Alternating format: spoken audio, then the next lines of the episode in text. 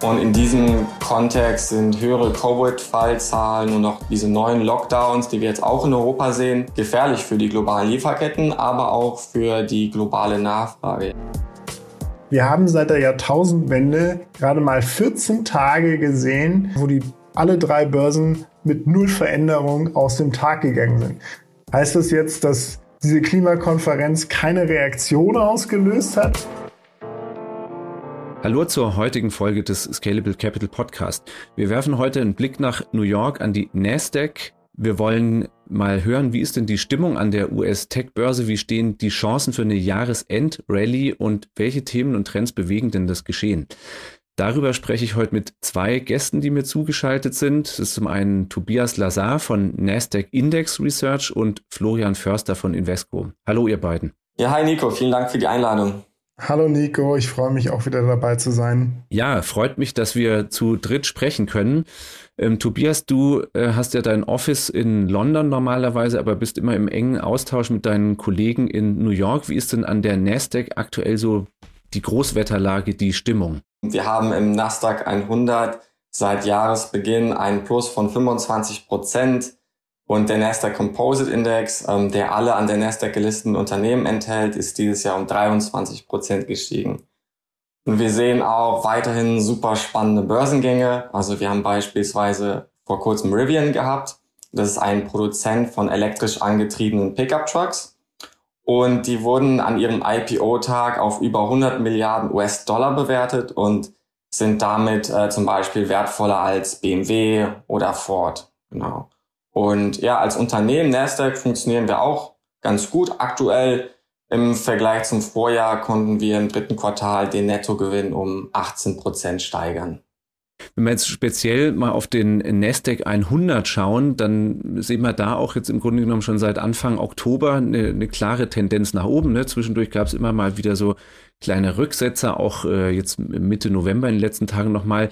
Wo ist aus deiner Sicht äh, mit Blick aufs Jahresende die Bahn frei für eine Jahresend-Rallye? Äh, wir haben zwar diese massiven Anleihekäufe, die, die langsam zurückgefahren werden, aber wie gesagt in einem moderaten Tempo. Ja. Also zur Erinnerung, die US-Notenbank hat ja seit Pandemiebeginn, seit März 2020, 4 Billionen US-Dollar an Anleihen aufgekauft und 400 Milliarden US-Dollar in Form von sogenannten Stimulus-Checks an die Bevölkerung verteilt. Ja, und des Weiteren wird die US-Wirtschaft dieses Jahr inflationsbereinigt um knapp 6 Prozent wachsen. Also sprich, die Konsumentennachfrage ist weiterhin ungebrochen und die Erholung von der Pandemie setzt sich weiterhin fort. Und ja, da ist der Nasdaq 100 durch seine Zusammensetzung optimal positioniert, weil wir haben einfach viele Unternehmen im Portfolio, die die cloud-basierte Software anbieten und daher insbesondere in dieser zunehmend digitalen oder auch remoten Welt zu Hause sind. Ja, wenn wir zum Beispiel auf Microsoft gucken, die haben 10% Indexgewicht. Ähm, die, die Microsoft konnte ihren Umsatz im dritten Quartal um 22% im Vergleich zum Vorjahr steigern. Und da ist halt diese Cloud-Plattform Azure ähm, der Haupttreiber. Ja, und wir haben auch ähm, viele Chip- und Halbleiterhersteller, also das sind knapp 14 Prozent im Index und durch diese aktuelle Knappheit bei den Halbleitern und der hohen Nachfrage sind das natürlich aktuell super Bedingungen. Mhm. Jetzt äh, hast du davon gesprochen, äh, sehr viele digitale Geschäftsmodelle und ähm, hast auch die, die Makrosicht schon angesprochen. Gleichzeitig äh, haben wir ja im Moment äh, auch noch so Nachrichten wie, also wir haben eine hohe Inflationsrate ne, von 6,2 Prozent in den USA, so hoch wie zuletzt vor 31 Jahren. Und wir hören, dass auch dieses Thema Lieferengpässe ja ähm, zunehmend viele Unternehmen betrifft. Da gibt's Nachrichten, dass vor Häfen wie Los Angeles Containerschiffe teils Wochen warten, bis sie abgeladen werden. Wie, wie beeinflussen denn solche Themen, also gerade auch Lieferengpässe, äh, Unternehmen an der Nasdaq? Ja, auf jeden Fall, das ist eine super Frage und das hängt ganz von dem jeweiligen Geschäftsmodell ab. Also nehmen wir zum Beispiel mal Nike. Ähm, die handeln zwar nicht an der Nasdaq, aber ich finde, das ist einfach ein anschauliches Beispiel. Da hat der Vorstand von Nike, das ist der Matthew Friend, im September gesagt, dass die Nachfrage nach deren Sport- und Lifestyle-Artikeln noch nie so groß war. Ja. Und trotzdem musste Nike ähm, eben seine Prognose für dieses Jahr nach unten korrigieren, weil es eben unmittelbar von den Problemen in den globalen Lieferketten betroffen ist. Ja, beispielsweise fehlt es an Schiffscontainern. Das heißt, wie du angesprochen hast, da gibt es eben diese, diese lange Wartezeiten. Und außerdem mussten Fabriken in Vietnam oder Indonesien wegen den ähm, Covid-Fällen dort geschlossen werden, ja. Und das unterbricht eben die globale Produktion. Wenn wir uns jetzt aber Firmen anschauen, wie beispielsweise PayPal, Netflix oder Zoom, die, äh, die cloud-basiert arbeiten und ihre Gewinne aus nicht physischen Dienstleistungen beziehen, also aus digitalen Dienstleistungen, dann sehen wir da natürlich direkt, dass es da kleinere, geringere Risiken ähm, durch globale Lieferketten gibt. Das heißt auch schon gesagt, ne, das letzten Endes ist ja die große Klammer über vielem, was wir gerade sehen. Auch die Lieferengpässen äh, sind ja schon Folgen der Corona-Pandemie. Ähm, wie ist denn da der Blickwinkel jetzt speziell auch in New York an der Nasdaq, was die weitere Entwicklung angeht? Ich frage deshalb, weil ja in Deutschland das Thema jetzt zuletzt wieder sehr prominent geworden ist. Ne? Wir haben hier sehr stark steigende Inzidenzen und ähm, ist da in den USA der Blickwinkel ein völlig anderer? Kannst du uns mal einen Einblick in die Perspektive geben? Was sind die Erwartungen, was die Pandemie, die weitere Entwicklung angeht? Also ich würde sagen, da, da sind die USA halt ziemlich, ziemlich ähnlich äh, zu Europa. Also die haben auch mit der Delta-Variante zu kämpfen. Und ja, wenn, wenn wir jetzt im globalen Kontext äh, über Corona denken, ist es natürlich weiterhin ein bestimmtes Thema. Ähm, ich denke, wenn wir auch vor allem nach Asien schauen, wo halt viele Länder auch weiterhin diese Zero-Covid-Strategie verfolgen, ähm, dann merken wir halt, was das für einen Einfluss hat, ja. Also zum Beispiel Chinas Wirtschaftswachstum dieses Jahr wird lediglich fünf Prozent betragen. Das ist für China bemerkenswert gering. Und in diesem Kontext sind höhere Covid-Fallzahlen und auch diese neuen Lockdowns, die wir jetzt auch in Europa sehen, äh, gefährlich für die globalen Lieferketten, aber auch für die globale Nachfrage. Ja, wenn wir überlegen, dass viele iPhones in China verkauft werden, ähm, hat das natürlich einen großen Einfluss. Ähm, ja, also konkrete Prognosen zum Pandemie, zur Pandemie sind natürlich super schwer zu treffen. Wir sehen auch positive Entwicklungen. Ähm, zum Beispiel haben Pfizer und Merck ähm, vor kurzem neu, entwickelt, neu entwickelte Tabletten vorgestellt, die das Risiko der Hospitalisierung um bis zu 89 Prozent beziehungsweise 50 Prozent äh, verringern können. Ja. Und als Investment Case hat die Pandemie halt insbesondere die Themen Technologie und Gesundheitswesen betont. Das heißt, wir erwarten eine weiter voranschreitende Digitalisierung in so gut wie allen Bereichen, unter anderem eine Modernisierung und Digitalisierung im Gesundheitswesen, also sprich von Fitness-Trackern über Telemedizin bis zu Artificial Intelligence in der Diagnose. Okay, das heißt also trotz der ähm, Gefahren, die du angesprochen hast, ähm, Gefahren für Absatz äh, von Produkten wie iPhones in China, überwiegt, wenn man sich jetzt auch die äh, Börsen, börsliche Entwicklung anschaut, eigentlich der Optimismus? Ja, das, das würde ich schon so bestätigen. Klar, wir haben natürlich auch einen, einen großen Einfluss von den Zentralbanken die ähm, ja durch die Anleihenkäufe, durch die Stimuluschecks ähm, den, den Aktienmarkt aktuell treiben. Aber ich würde das dann doch schon äh, so einschätzen, dass das ähm, lang, mittelfristig, langfristig äh, positiv, ähm, ja, eine positive ähm, Einstellung ist. Dann ähm, Florian, äh, Tobias hat es ja schon gesagt, ne, dass der, der gerade der Nasdaq 100 vielleicht ähm, im Vergleich zu anderen äh, Indizes ganz gut aufgestellt ist, auch wenn man sich jetzt eine Situation wie derzeit anschaut. Ähm, man spricht ja oft vom Tech-Index, aber muss man ja darauf hinweisen, da stecken schon auch Werte wie Starbucks, Pepsi oder Heinz Ketchup drin. Und die Schwergewichte sind aber schon ganz klar Tech-Firmen. Ja? Die, die größten sieben, darunter Microsoft, Amazon, Apple, die machen ja fast 50 Prozent aus. Kannst du da nochmal Schlaglichter vielleicht auf ein, zwei Beispiele werfen, wie es bei den, bei den großen Unternehmen gerade läuft aus dem NASDAQ 100? Ja, sehr gerne, Nico. Ähm, ja, Tobias hat es ja schon gesagt, bei den Firmen, die quasi ausschließlich oder, oder einen Großteil ihres Umsatzes digital erwirtschaften, da ist das Jahr sehr, sehr gut gelaufen. Ich meine, äh, wir hatten eben das Beispiel Microsoft, die haben ja year to date fast äh, 54 Prozent äh, Performance gemacht, die Aktie, und treibt natürlich da den Index an. Aber wenn man sich jetzt mal so außerhalb dieser Top-Reihe anschaut, weil Amazon natürlich mit fast 11 Prozent Gewicht ein, sehr, sehr schwer, schwerer Titel im Nasdaq ist, ähm, schauen wir uns mal Netflix an. Netflix hat die Zahl der Abonnenten äh, dieses Jahr oder im letzten Quartal um 4,4 Millionen auf 214 Millionen gesteigert. Ähm, und das ist quasi ein fast doppelt so starker Anstieg wie im Vorjahresquartal. Da sieht man, dass der Trend immer noch pandemiebedingt, aber auch durch so äh, Serien wie Squid Game natürlich angetrieben ist und die Aktie äh, entsprechend stark performt hat mit 26 Prozent.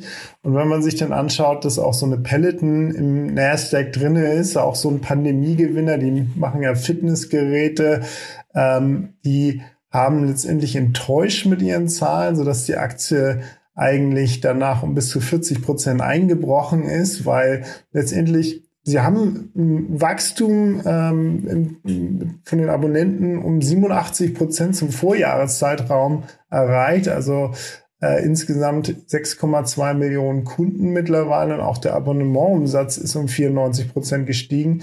Aber die Gesamtprognose wurde gesenkt, weil man dann doch weniger erwartet, als vielleicht angenommen worden ist unter vorherigen Pandemiebedingungen. Und das hat die, hat der Aktie natürlich zugesetzt. Aber von der Gewichtung her ist eine Peloton mit 0,8 Prozent im Nasdaq natürlich ein kleines Licht verglichen mit so einer Apple, Amazon oder Tesla.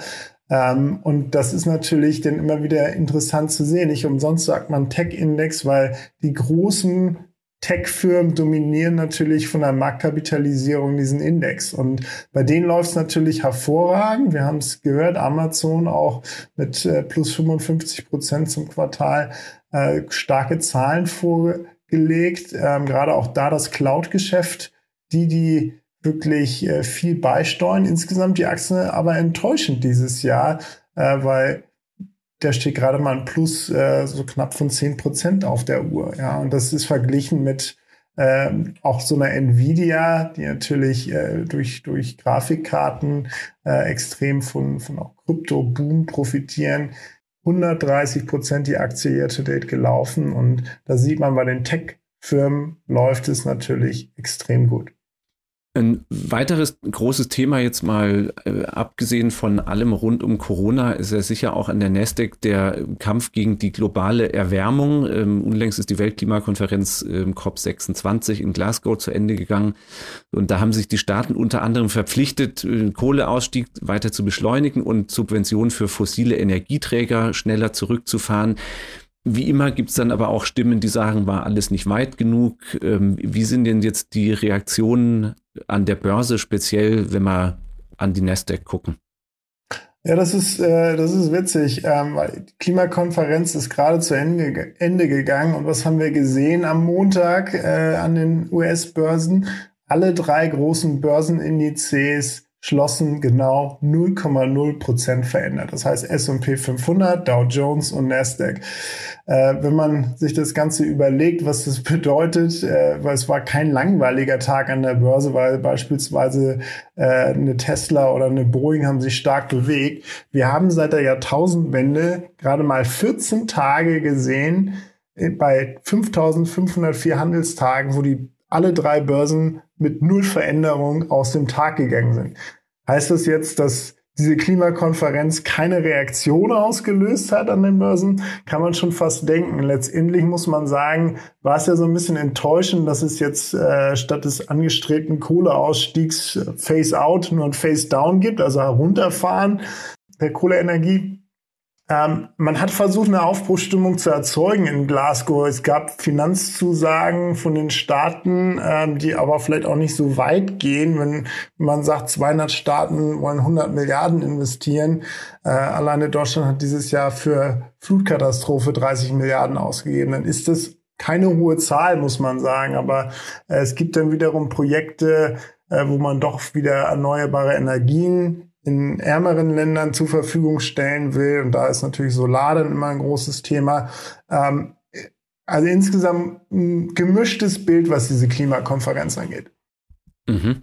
Welche Rolle spielt denn jetzt abseits von der Reaktion oder Nichtreaktion auf die aktuelle Klimakonferenz das Thema Nachhaltigkeit und, und Kampf gegen Klimawandel generell an der Nasdaq. Also von Nasdaq 100 gibt's wie von anderen Indizes auch natürlich mittlerweile eine nachhaltige Variante so und in die können Anleger auch hierzulande per ETF investieren.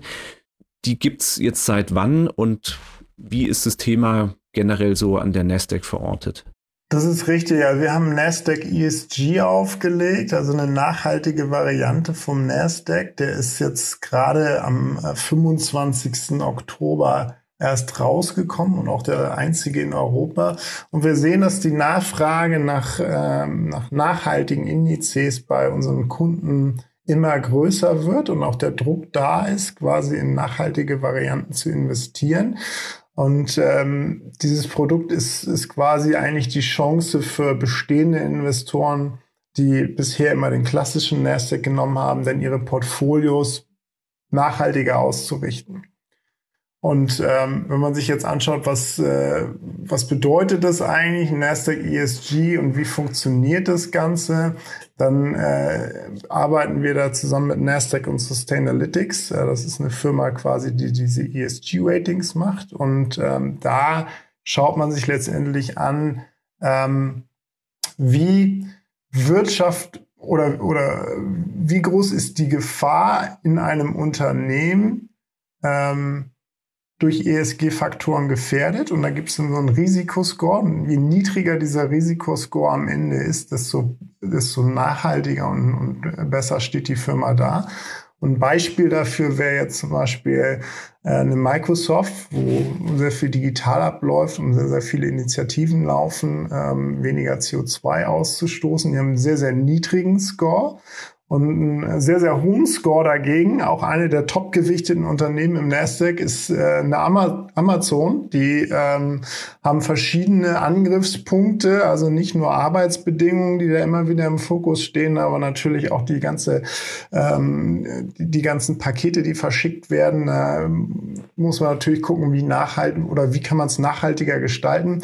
Die haben mit den schlechtesten Score im gesamten Index, ja, und entsprechend werden die in dem nachhaltigen äh, Nasdaq dann auch niedriger gewichtet als in dem ursprünglichen Index. Mhm, verstehe. Also weil du äh, Arbeitsbedingungen angesprochen hast, nur nochmal zur Klarstellung. Ich, wir haben jetzt initial über die Klimakonferenz gesprochen, aber bei Nachhaltigkeit in, in dem Sinne ähm, ist ja immer von ESG die Rede, also von der ökologischen, sozialen und auch Unternehmensführungsdimension her. Ähm, also das spielt da auch mit rein. Ähm, jetzt heißt es von Seiten der Nasdaq, auch der, mal, der gewöhnliche Nasdaq 100 sei schon relativ äh, gut aufgestellt, was Nachhaltigkeitskennzahlen angeht. Jetzt overall, wa warum ist es denn so? Also liegt es auch wieder daran, dass dort viele Digitalunternehmen, digitale Geschäftsmodelle drin sind? Ja, der Nasdaq hat ja, der Nasdaq hat ja keine oder besteht ja aus Nicht-Finanzunternehmen und äh, es, sind ja so gut wie keine Öl- und Gasfirmen äh, im Nasdaq vorhanden und das sorgt natürlich schon mal für einen erheblich besseren Score, den man äh, in anderen Indizes nicht erreichen kann. Und äh, ein nachhaltiger ETF funktioniert natürlich nur, wenn eine Auslese stattfindet. Ja, und bei der Indexkonstruktion werden daher im ersten Schritt Unternehmen ausgeschlossen, die äh, beispielsweise ähm, Erträge aus, aus Alkohol, Erwachsenenunterhaltung, Erschließung und Förderung von Öl und Gas, ähm, Cannabis, Waffen, Glücksspiel etc. erwirtschaften. Und ähm, darüber erreicht man natürlich dann schon eine deutliche Verbesserung des ESG-Scores. Jetzt sind in der, also in dem nachhaltigen Nasdaq 100 sind gegenüber dem Standard Nasdaq 100 jetzt äh, sechs Unternehmen aus dem ursprünglichen Index nicht dabei. Du hast gesagt, Amazon, obwohl sie mit den schlechtesten ESG-Score haben, sind aber auch in der nachhaltigen Variante drin, nur niedriger gewichtet. Welche sechs sind jetzt ausgeschlossen und nach welchen Kriterien, wenn dann eine Amazon mit sehr schlechten Kennzahlen trotzdem drin ist?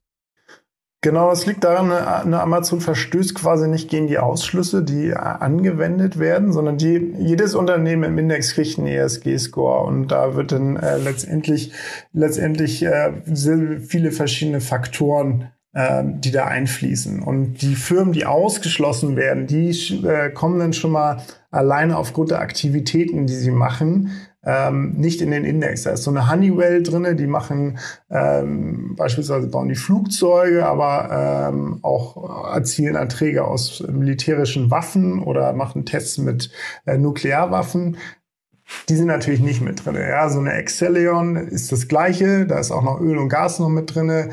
Ähm, American Electric Power ist äh, auch Öl und Gas drin. Und so eine Peloton, die ich vorhin erwähnt habe, die im normalen Nasdaq drin ist, die ist momentan nicht in der ESG-Variante enthalten, weil die noch nicht bewertet worden sind. Und äh, alle Firmen, die nicht bewertet werden können, ähm, sind entsprechend ausgeschlossen. Das liegt aber einfach daran, dass da das ESG-Rating noch nicht erfolgt ist. Und äh, sobald das erfolgt ist, haben die natürlich die Chance, auch in den Index mit aufgenommen zu werden. Weil der Index wird letztendlich vierteljährlich neu zusammengesetzt und neu gewichtet.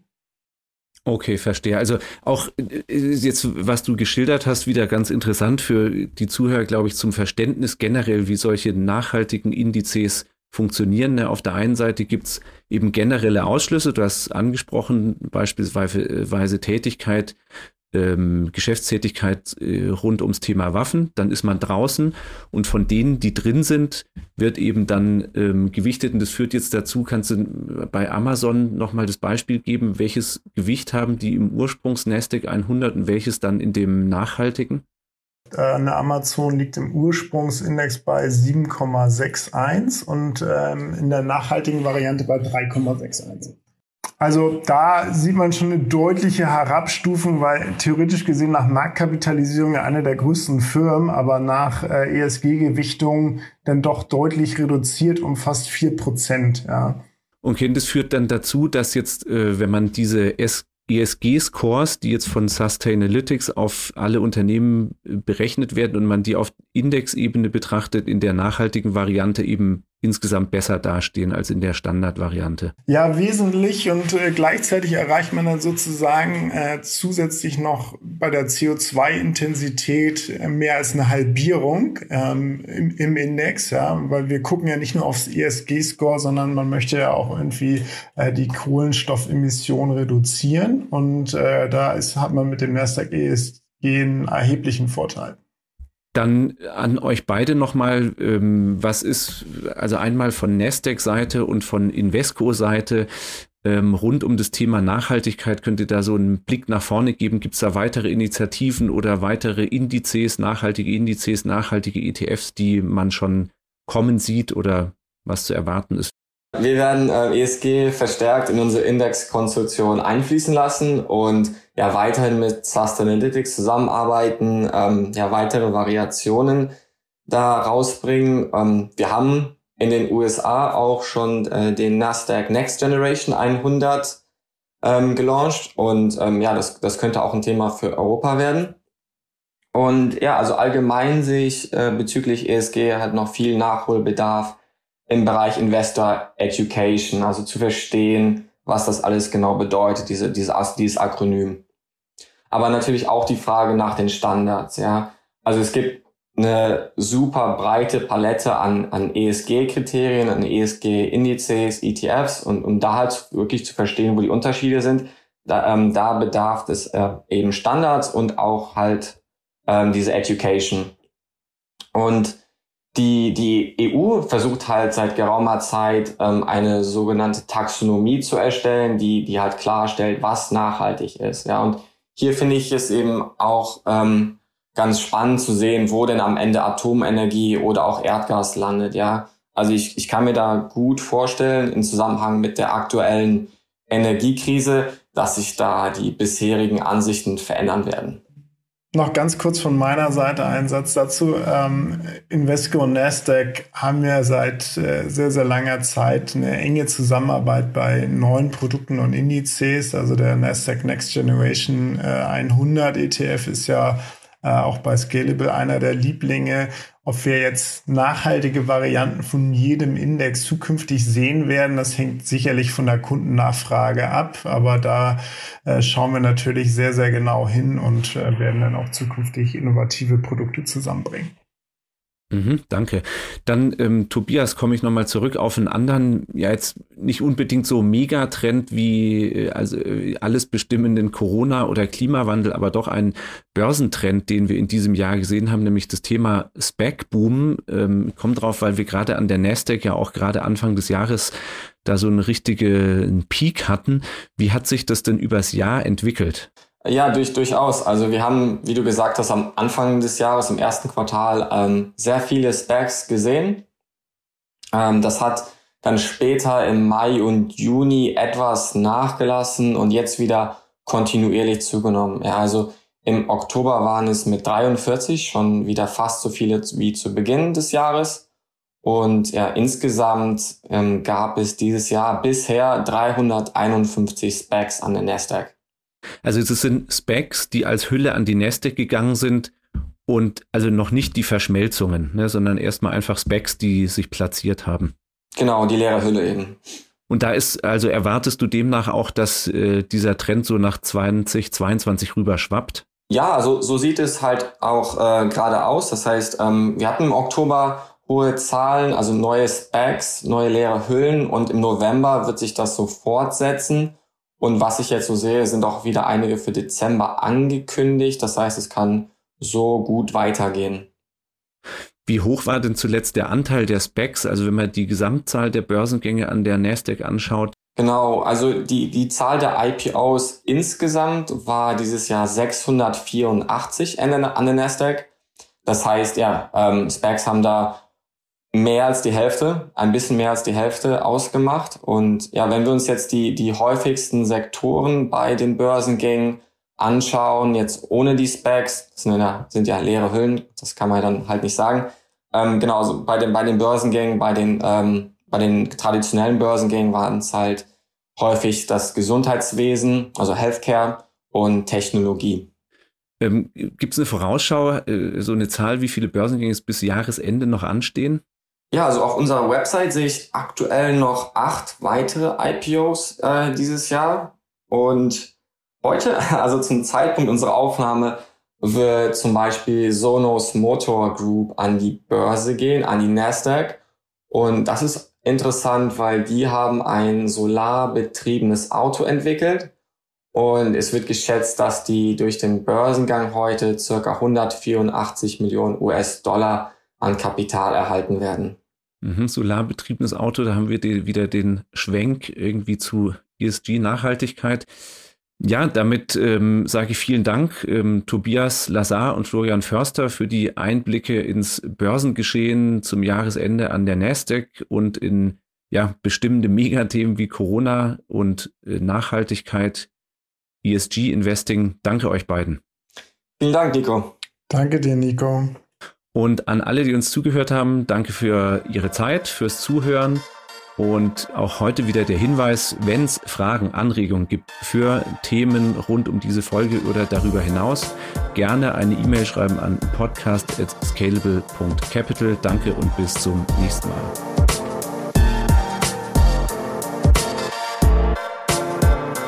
Scalable Capital GmbH erbringt keine Anlagerechts- und oder Steuerberatung. Sollte dieser Podcast Informationen über den Kapitalmarkt, Finanzinstrumente und/oder sonstige für die Vermögensanlage relevante Themen enthalten, so dienen diese Informationen ausschließlich der Erläuterung der erbrachten Dienstleistungen. Die Kapitalanlage ist mit Risiken verbunden. Bitte beachten Sie hierzu die Hinweise auf unserer Internetseite.